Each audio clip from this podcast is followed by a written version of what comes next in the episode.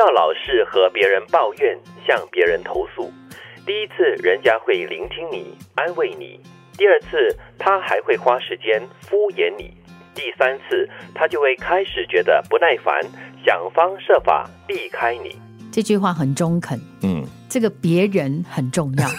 你要选对人，不要选别人。啊因为在你的生命里面呢，如果这个人的代号是别人的话呢，大概他跟你不会太亲近。嗯所以有些人呢，他很容易觉得自己跟某个人很好啊，讲到共通的话题啊，你让他开始常常对那个人抱怨。其实我告诉你，十之八九的人是不关心你的死活的，你不需要去在不关心你的人面前去投诉一些奇怪的东西，但是这个别人如果是你非常亲密的伙伴，他就不是、啊、生活中的伙伴，对。但是这个伙伴哈、在第一次听到你的投诉跟你的一些抱怨的话，嗯他可能真的是会聆听你、安慰你。但是如果第三次、第四次、第五次听到的都是同样的抱怨的东西，这个亲密伙伴还会有这么的耐心吗？所以这就是别人和亲密伙伴的不一样了我。觉得它是关系的基础。啊意思就是说，如果他是一个亲密伙伴的话呢，他就不是别人。哦他对于你的抱怨，可能他会有不耐烦，但是我觉得他不至于去到第三个部分呢、就想方设法避开你了，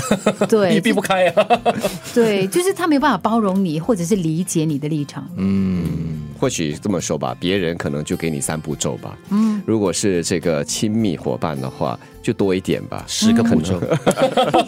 带到一个重点哦，就是我们不能够把身边的人视为理所当然。对，就是虽然他可以包容，虽然他可以所谓的吸收你所有的负能量哈，对但是如果你是他的亲密伙伴的话，你也必须从他的角度来思考，说，诶，他吸收我这么多的垃圾之后，他应该是很大的一个负担。我觉得重点也是，就是你的垃圾是不是同样的垃圾？就是他可能安慰你跟开解你过后是同样的一个东西的话，你没有办法吸收，你没有办法改变一些你处理的方式的话，就所以这个问题一直在重复，所以你的抱怨也一直在重复。当然，我觉得同一个人，就算你是再怎么亲密的话，你也会觉得厌烦吧？嗯，所以就就回到了这两个人的关系嘛。即使是再亲密的话，哈，这个互动是应该有时你给，有时我拿，嗯，有时你倒垃圾，有时他倒垃圾给你，不是老是同一个，对，那有时呢，你给他垃圾，有时你要给他正能量嘛，那么他才会回应你啊，不然老是都是你一厢情愿的他吸收你所有的负能量哦过后对那那我觉得任何的关系再亲密都不可以这样。是。嗯，又或者说，从另外一个角度来看呢、一个人他如果不断的跟你抱怨同样的事情，他一直走不出同样的问题的话对，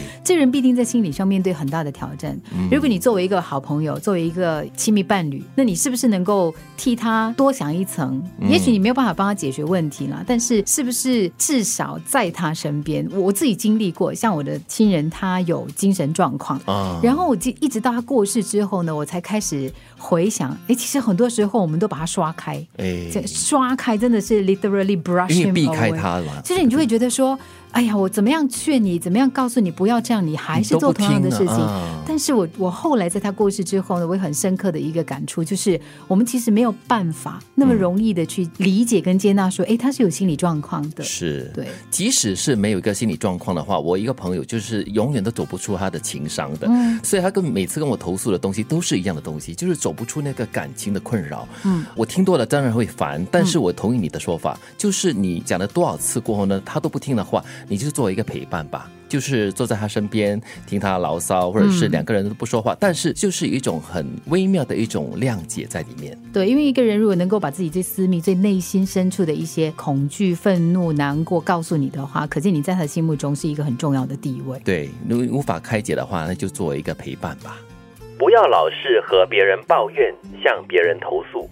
第一次，人家会聆听你，安慰你；第二次，他还会花时间敷衍你；